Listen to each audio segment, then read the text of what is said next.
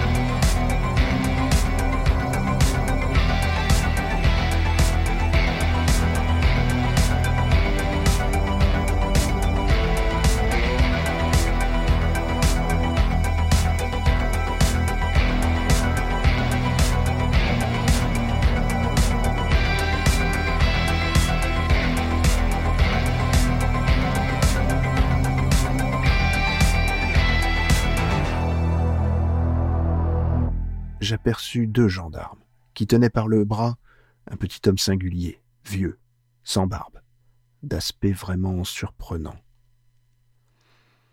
Il cherchait un officier, croyant avoir pris un espion. Le mot espion courut aussitôt parmi les traînards, et on fit cercle autour du prisonnier. Une voix cria Faut le Et tous ces soldats qui tombaient accablement, ne tenant debout que parce qu'ils s'appuyaient sur leurs fusils, eurent soudain ce frisson de colère furieuse et bestiale qui pousse les foules au massacre. Je voulus parler. J'étais alors chef de bataillon, mais on ne reconnaissait plus les chefs. On m'aurait fusillé moi-même. Un des gendarmes me dit Voilà trois jours qu'il nous suit. Il demande à tout le monde des renseignements sur l'artillerie. J'essayais d'interroger cet être. Que faites-vous? Que voulez-vous? Pourquoi accompagnez-vous l'armée? Il bredouilla quelques mots en un patois inintelligible. C'était vraiment un étrange personnage, aux épaules étroites, à l'œil sournois, et si troublé devant moi que je ne doutais plus vraiment que ce ne fût un espion. Il semblait fort âgé et faible, il me considérait en dessous avec un air humble, stupide et rusé. Les hommes autour de nous criaient Au mur Au mur Je dis aux gendarmes Vous répondez du prisonnier? Je n'avais point fini de parler qu'une poussée terrible me renversa, et je vis, en une seconde, l'homme saisi par les troupiers furieux, terrassé, frappé, traîné au bord de la route et jeté contre un arbre. Il tomba presque mort déjà dans la neige et aussitôt on le fusilla. Les soldats tiraient sur lui, rechargeaient leurs armes, tiraient de nouveau avec un acharnement de brutes. Ils se battaient pour avoir leur tour, défilaient devant le cadavre et tiraient toujours dessus, comme on défile devant un cercueil pour jeter de l'eau bénite. Mais tout d'un coup, un cri passa. Les Prussiens. Les Prussiens et j'entendis, par tout l'horizon, la rumeur immense de l'armée éperdue qui courait. La panique, née de ces coups de feu sur ce vagabond, avait affolé les exécuteurs eux-mêmes, qui, sans comprendre que l'épouvante venait d'eux, se sauvèrent et disparurent dans l'ombre. Je restais seul devant le corps, avec les deux gendarmes, que leur devoir avait retenu près de moi. Ils relevèrent cette viande, broyée, moulue et sanglante. Il faut le fouiller, leur dis-je.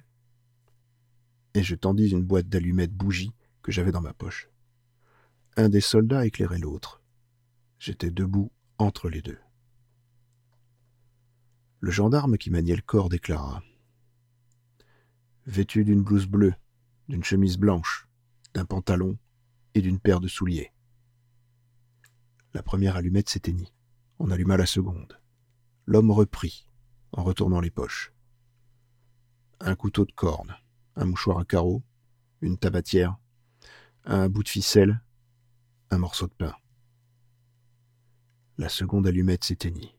On alluma la troisième.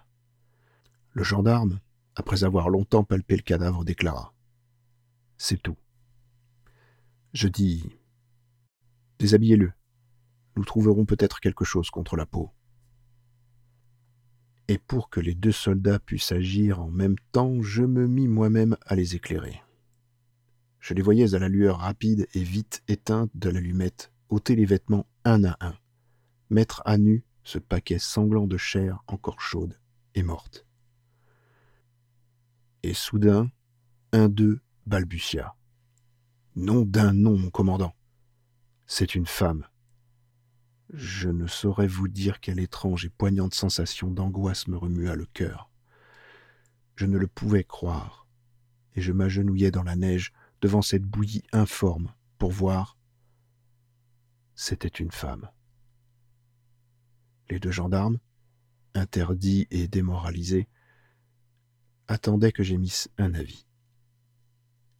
Mais je ne savais que penser, que supposer.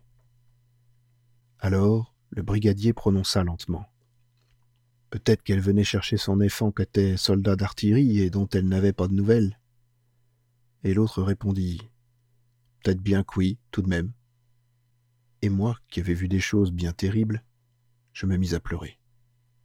Et je sentis, en face de cette morte, dans cette nuit glacée, au milieu de cette plaine noire, devant ce mystère, devant cet inconnu assassiné, ce que veut dire ce mot horreur. Or, j'ai eu cette même sensation l'an dernier, en interrogeant un des survivants de la mission Flatters, un tirailleur algérien. Vous savez les détails de ce drame atroce. Il en est un, cependant, que vous ignorez peut-être. Le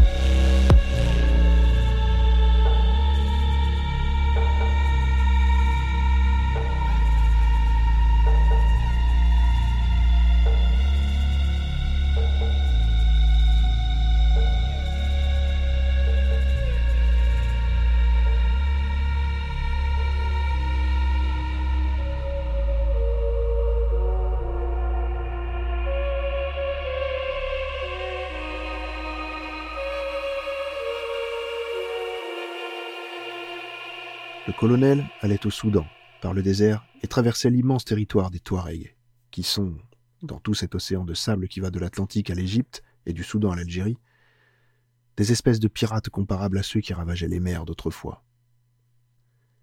Les guides qui conduisaient la colonne appartenaient à la tribu des Chambas, de Wargla. Or, un jour on établit le camp en plein désert, et les Arabes déclarèrent que, la source étant encore un peu loin, ils iraient chercher de l'eau avec tous les chameaux. Un seul homme prévint le colonel qu'il était trahi. Flatters n'en crut rien et accompagna le convoi avec les ingénieurs, les médecins et presque tous ses officiers. Ils furent massacrés autour de la source et tous les chameaux capturés. Le capitaine du bureau arabe de Wargla, demeuré au camp, prit le commandement des survivants, spahis et tirailleurs, et on commença la retraite en abandonnant les bagages et les vivres, faute de chameaux pour les porter. Ils se mirent donc en route dans cette solitude sans ombre et sans fin, sous le soleil dévorant qui les brûlait du matin au soir. Une tribu vint faire sa soumission et apporta des dattes. Elles étaient empoisonnées. Presque tous les Français moururent, et parmi eux, le dernier officier. Il ne restait plus que quelques spahis, dont le maréchal des logis Pobéguin plus des tirailleurs indigènes de la tribu de Chambaha. On avait encore deux chameaux. Ils disparurent une nuit avec deux Arabes. Alors les survivants comprirent qu'il allait falloir s'entre-dévorer. Et sitôt découverte la fuite des deux hommes avec les deux bêtes, ceux qui restaient se séparèrent et se mirent à marcher un à un dans le sable mou, sous la flamme aiguë du ciel, à plus d'une portée de fusil l'un de l'autre. Ils allaient ainsi tout le jour, soulevant de place en place, dans l'étendue brûlée et plate, ces petites colonnes de poussière qui indiquent de loin les marcheurs dans le désert. Mais un matin, un des voyageurs brusquement obliqua, se rapprochant de son voisin, et tous s'arrêtèrent pour regarder. L'homme vers qui marchait le soldat affamé ne s'enfuit pas, mais il s'aplatit par terre. Il mit en joue celui qui s'en venait. Quand il le crut à distance, il tira. L'autre ne fut point touché, et il continua d'avancer, puis, épaulant à son tour, il tua net son camarade. Alors de tout l'horizon, les autres accoururent pour chercher leur part, et celui qui avait tué, dépeçant le mort, le distribua. Et ils s'espacèrent de nouveau, ces alliés irréconciliables, pour jusqu'au prochain meurtre qui les rapprocherait. Pendant deux jours, ils vécurent de cette chair humaine partagée. Puis, la famine étant revenue, celui qui avait tué le premier tua de nouveau. Et de nouveau, comme un boucher, il coupa le cadavre et l'offrit à ses compagnons en ne conservant que sa portion. Et ainsi continua cette retraite d'anthropophage. Le dernier Français Pobéguin fut massacré au bord d'un puits, la veille du jour les secours arrivèrent. Comprenez-vous maintenant ce que j'entends par l'horrible? Voilà ce que nous raconta l'autre soir le général de Gaulle. Guy de Maupassant.